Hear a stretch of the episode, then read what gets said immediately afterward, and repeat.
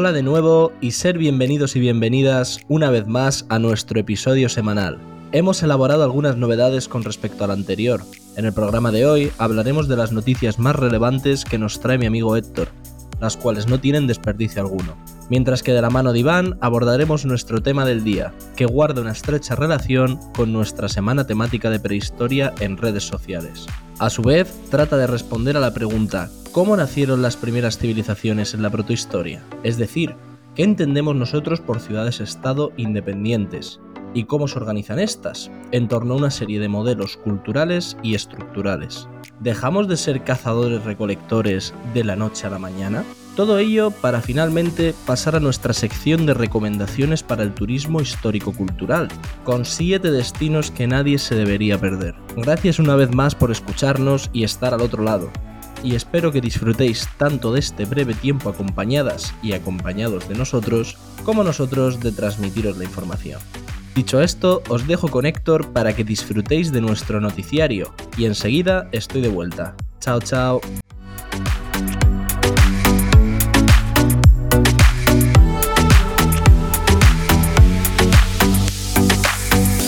Buenas tardes Iván, buenas tardes Pablo. Efectivamente, yo voy a ser el encargado de contaros las principales noticias de esta semana. Y tengo que decir, eh, haciendo así a modo de spoiler, que son un poco tristes, ¿no? En primer lugar, han recuperado en Cáceres 12.000 piezas de gran valor histórico expoliadas por un arqueólogo. Estas piezas, pues bueno, eh, van desde pizarras visigodas hasta fíbulas, restos de cerámica, piezas de instrumental médico de cultura romana, miles de monedas, y han sido recuperadas por la Policía Nacional eh, en la provincia de Cáceres, como digo, y han detenido al arqueólogo y licenciado en Geografía e Historia que estaba incluso restaurando algunas de ellas con masilla blanca y pegamento. Desde luego una verdadera barbaridad.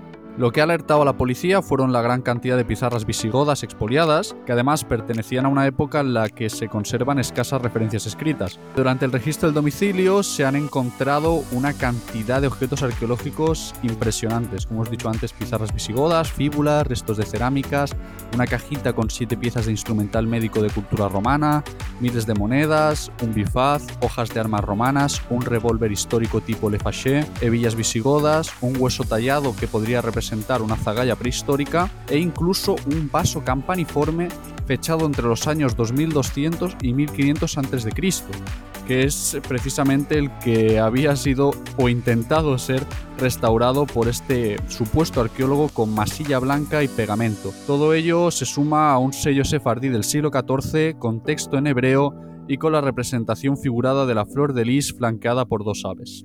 Por otro lado, no acaban las noticias tristes aquí, ya que se ha producido también un acto vandálico en Ciudad Real. Unos desconocidos han dañado una gruta con arte rupestre situada en la Sierra de Herencia, en un cerro denominado el Torcón, donde hay una grieta larga y estrecha de 17 metros de anchura, con poco más de un metro de altura y 8 metros de profundidad, que albergaba en la pared del fondo unas pinturas de arte esquemático.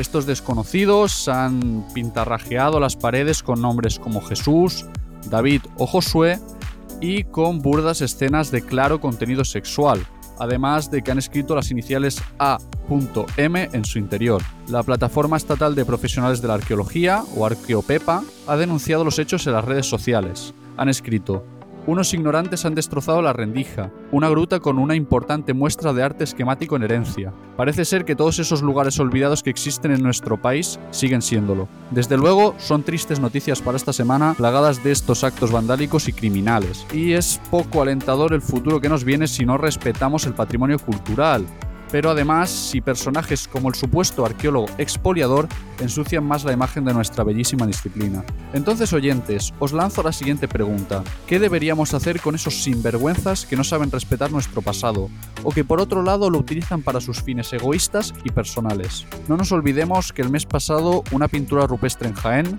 de hace 4.000 años y llamada La sacerdotisa fue pintada con spray rosa, o que hace tan solo unas semanas en el Peñón del Muerto en Solana del Pino, Ciudad Real, fueron atacadas otras pinturas rupestres sobre las que pintaron una gran bandera de España. Desde luego son noticias tristes que nos muestran la poca concienciación con los restos arqueológicos, culturales, artísticos e históricos que hay hoy en día. Esperamos volver la semana siguiente con noticias más alentadoras.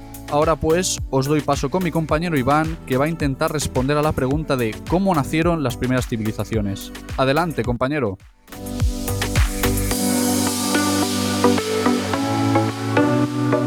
Buenas tardes, curiosos y curiosas de la historia. ¿Dejamos de ser cazadores y recolectores de la noche a la mañana? ¿Pasó el cristianismo de ser marginal en Roma a convertirse en una religión oficial de todo un imperio? ¿Acaso las murallas que defendían la eterna Troya se hicieron en un solo día? Pues veréis, mis queridos oyentes, la historia no funciona así, no todo sucede de forma instantánea, sino que todo es resultado de los distintos elementos que interactúan entre sí, dando lugar a procesos históricos tales como por ejemplo sería la implantación del cristianismo como religión oficial en el Imperio Romano. Y además es tarea del historiador emplear un método científico que le permita documentar y explicar el desarrollo de dicho proceso. Pero volvamos a la pregunta que nos planteábamos al principio. ¿Dejamos de ser cazadores y recolectores de la noche a la mañana? Pues como ya os habéis imaginado, la respuesta es no. La prehistoria es un amplio periodo histórico que comprende desde la aparición de los primeros homínidos, antecesores de Homo sapiens hace unos 2,5 millones de años, hasta la aparición de los primeros textos escritos en el Oriente Próximo hacia el 3500 a.C. A lo largo de este inmenso periodo, progresivamente las sociedades adquieren grados de complejidad mayor, hasta desembocar en la creación de los primeros estados y civilizaciones. Durante el Paleolítico, el hombre, entiéndase por hombre todos los antepasados del género Homo, habitaba en cavernas o al aire libre y se alimentaban de los recursos que obtenían de la caza y la recolección. Es decir, eran sociedades cazadoras recolectoras. Y no solo eso, sino que también eran nómadas, pues no disponían de un asentamiento fijo, sino que se desplazaban a aquellas zonas que ofreciesen los recursos necesarios para su subsistencia. Habrá que esperar al neolítico para que estas sociedades muten su modus vivendi y pasen de cazadores y recolectores a agrícolas y ganaderos, y de nómadas a sedentarios. Pero claro, como os vengo diciendo, esto no sucede ni en un tris ni por arte de magia. Entonces, ¿qué sucedió para que se produzcan las circunstancias que posibilitaron estos cambios en el modo de vida de nuestros antepasados? Pues verán, lo que estaba sucediendo es ni más ni menos que la revolución neolítica, expresión que debemos a ver Gordon Child, del que por cierto tenéis en Instagram un fantástico post. Este proceso tuvo lugar hace miles de años como respuesta a la crisis climática que se produjo en el comienzo del Holoceno, tras la última glaciación, y que en términos de periodización histórica corresponde al momento de transición del Paleolítico al Neolítico. ¿Qué pasa durante esta etapa ¿no? a nivel climático? Pues lo que sucede es que la temperatura del planeta aumentó considerablemente dando como resultado una retirada de los hielos en torno al año 10.000 a.C., que dificultó la obtención de recursos procedentes de la recolección y la caza. Además, se extinguió toda la megafauna de este periodo, como por ejemplo los famosos mamuts. A nivel geográfico, el nuevo ecosistema nacido tras la crisis climática estuvo compuesto por muchas zonas desérticas, por lo que el proceso de sedentarización triunfó en aquellas zonas que ofrecían las mejores condiciones climáticas y tierras fértiles. De esta forma, nuestros antepasados se instauraron en la zona conocida como el creciente fértil, que sería el lugar donde comienza el proceso de neolitización, específicamente en las cuencas de los ríos Nilo, Tigris y Éufrates. Llegados a este punto, seguro que os estéis preguntando, venga Iván, ¿pero de verdad fue tan importante la revolución neolítica? Pues claro que sí, es uno de los grandes hitos de la historia del ser humano. Supuso la primera transformación radical de la forma de vida de la humanidad, que pasó de ser nómada a sedentaria, al materializarse una economía productora fundamentada en la agricultura y la ganadería.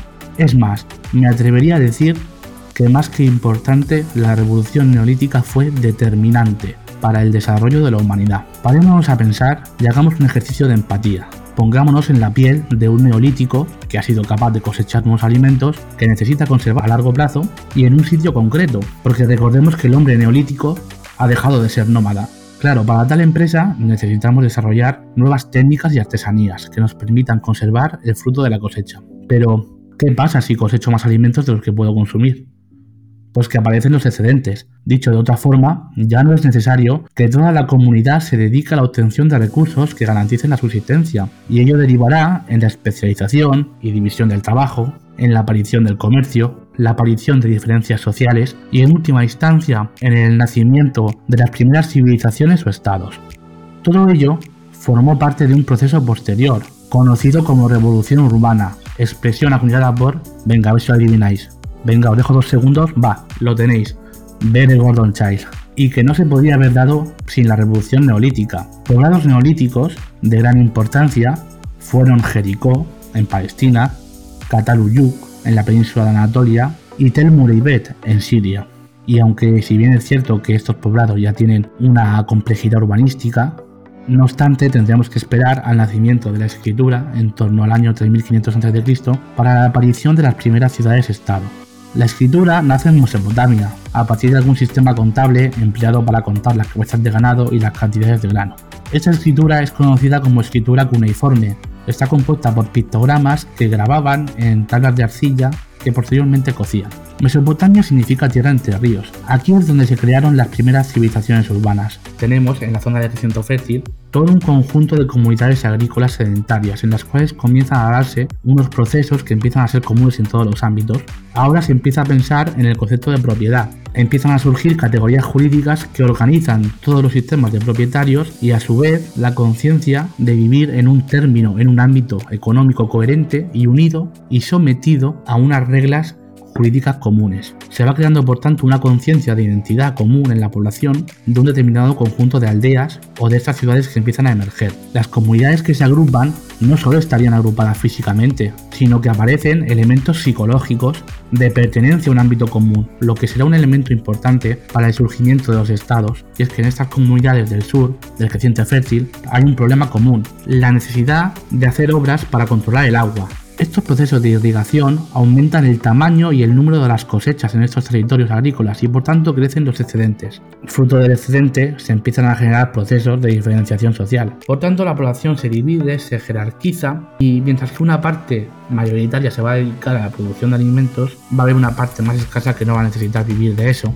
y en consecuencia pues van a crearse clases artesanales y también una especie de clases que podrían ser prototipos o clases primigenias de funcionarios que estarán en torno a la figura de los líderes. Estamos viendo cómo estas ciudades están adquiriendo un grado de complejidad mayor. Y es que a partir de la progresiva jerarquización de las sociedades se van desarrollando unos esquemas ideológicos creados por las élites para justificar o consolidar esa desigualdad. Para ello pues, van a utilizar elementos como por ejemplo la religión, que acaba conformando un sistema que consolida este sistema jerarquizado pues justifica el poder del monarca como un poder que emana de los dioses. A su vez, junto con la religión, otros elementos como la escritura, como la lengua e incluso la arquitectura y el arte, también son elementos que sirven a estas primeras sociedades para justificar su desigualdad, ¿no? Y es que por medio de la religión y el poder divino se trata de justificar la desigualdad en tanto que el monarca es un ser divino. La escritura también va a ser otro elemento de,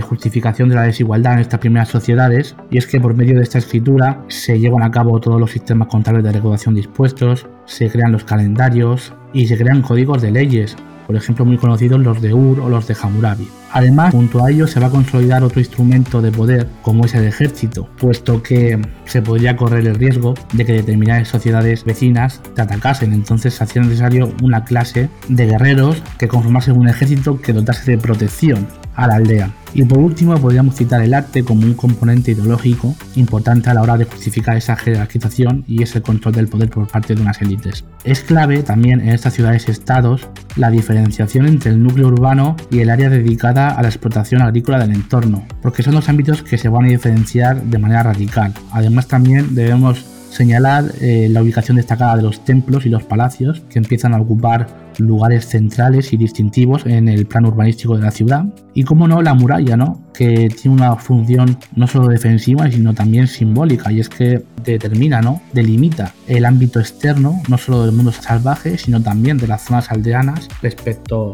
del ámbito donde se encuentra esa ciudad. Y es que en definitiva, todos estos conjuntos de elementos, como son la religión, como es el arte, como es la muralla, como es la creación de una clase guerrera, la escritura, todos estos elementos estuvieron presentes en la creación de estas primeras ciudades y contribuyeron a crear una ideología de poder estatal que justificase la desigualdad de la que veníamos hablando. Y para terminar, pues simplemente quería hacer alusión a la ciudad sumeria de Uruk como un enclave urbano que representa el nacimiento de la civilización urbana y quería concluir mi intervención reflexionando sobre la importancia del clima ¿no? y cómo este produjo las circunstancias propicias para el desarrollo de una revolución neolítica que está, al menos para mí, en el origen más primigenio de las posteriores ciudades.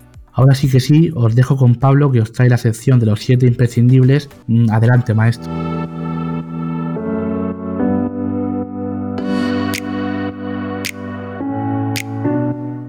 Buenas tardes, como bien anticipado mi compañero, hemos decidido bautizar nuestra sección del programa sobre las ofertas culturales con el nombre de los siete imprescindibles. Este va a ser un espacio enfocado a conocer siete destinos históricos, culturales y turísticos que podemos encontrar en España. Antes de comenzar, si eres de Latinoamérica y nos estás escuchando, te animamos a que nos hables de algunos sitios interesantes que quieras que mencionemos en el podcast, así como también aceptamos todo tipo de recomendaciones de las que queráis que hablemos en nuestro siguiente programa ya sea dejando un comentario si estáis en iVoox o bien por nuestro Instagram de Curiosea Historia. En este caso nos centramos en España, nuestro lugar de residencia y el de la mayoría de los oyentes.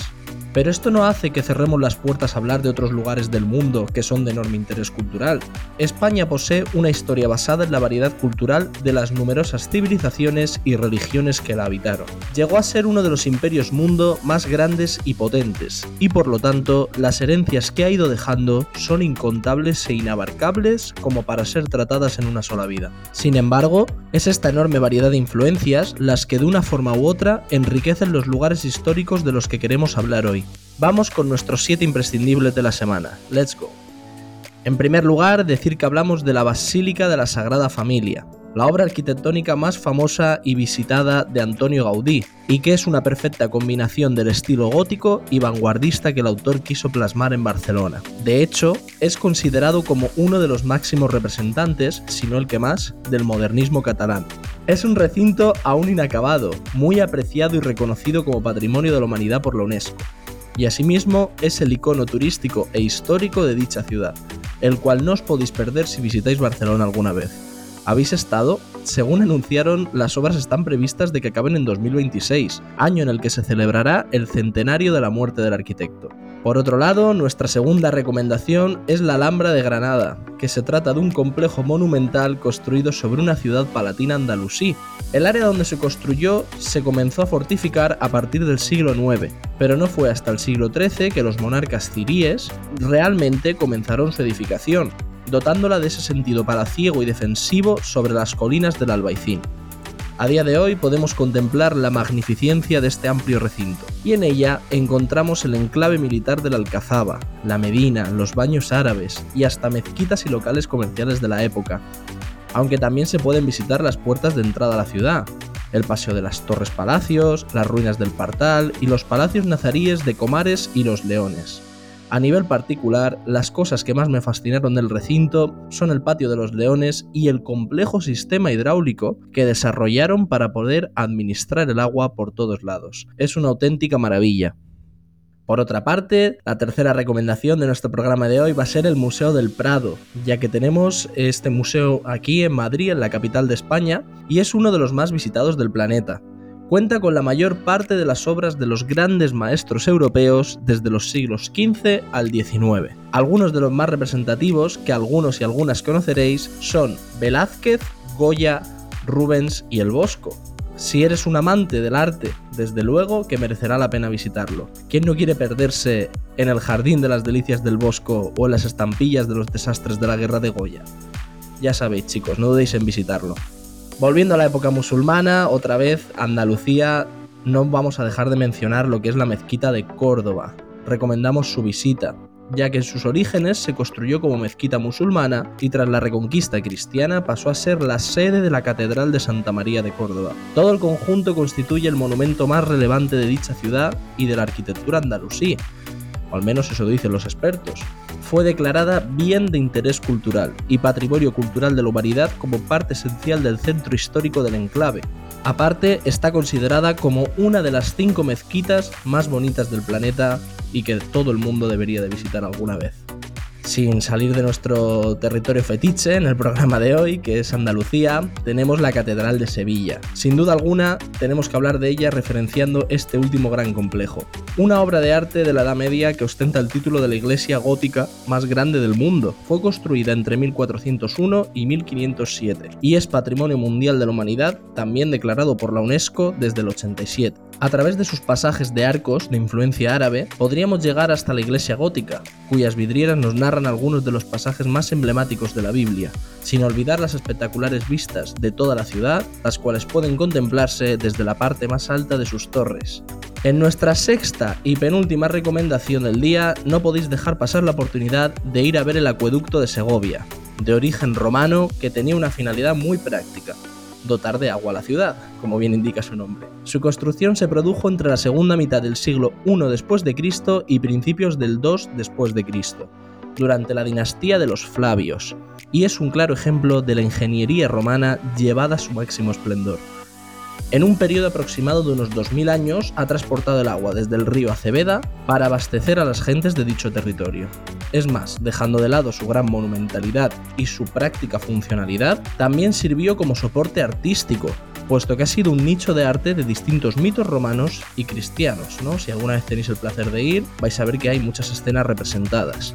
Ya por último, nuestra séptima recomendación turística, cultural e histórica va a ser la ciudad de las artes y las ciencias, ubicada en Valencia, ya que cabe decir que goza de un complejo cultural, arquitectónico y tecnológico prácticamente inigualable.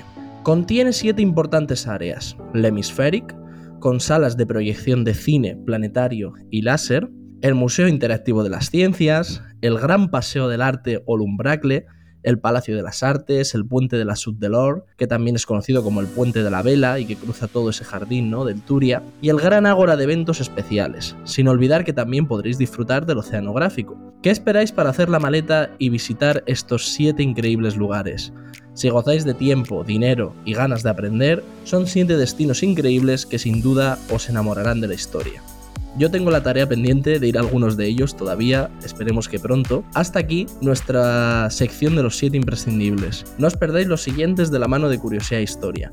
Esperamos que hayáis tenido una fantástica semana, pero no mejor que la que está por llegar. Feliz fin de semana y os esperamos en nuestros próximos episodios. Yo os dejo ahora con Héctor, que se encargará de cerrar el programa. Un abrazo gente. Bueno, espléndido el programa que hemos vivido hoy, que esperamos que hayáis disfrutado. Y antes de finalizarlo, quiero recordaros que podéis encontrarnos en redes sociales, tanto Instagram como Facebook y TikTok, y que además estamos activos en la página web con contenidos semanales que no debéis perderos. Y bueno, para acabar, quiero acabar con una reflexión y una pregunta. Como hemos visto, parece ser que el poco respeto por el patrimonio se ha manifestado con actos tan deleznables como los vistos en las noticias. Pero ¿cuál es el factor que parece ligado a todos ellos? Pues la ignorancia. Tal y como decía Antonio Machado, todo lo que se ignora se desprecia, y más acertado no podía estar el poeta. Ese desprecio por nuestros antepasados y la cultura viene por el nulo, poco o sesgado conocimiento sobre nuestro pasado. Con lo cual, ¿cuál creéis que es el factor que crea esta ignorancia en algunos individuos? ¿La educación? ¿La falta de interés? ¿U otro? Esperamos vuestra respuesta en los comentarios. Muchas gracias por volver a acompañarnos en esta maravillosa aventura. Y gracias Iván y Pablo por vuestras increíbles ponencias. Nos vemos en el próximo episodio, curiosos y curiosas de la historia. Chao.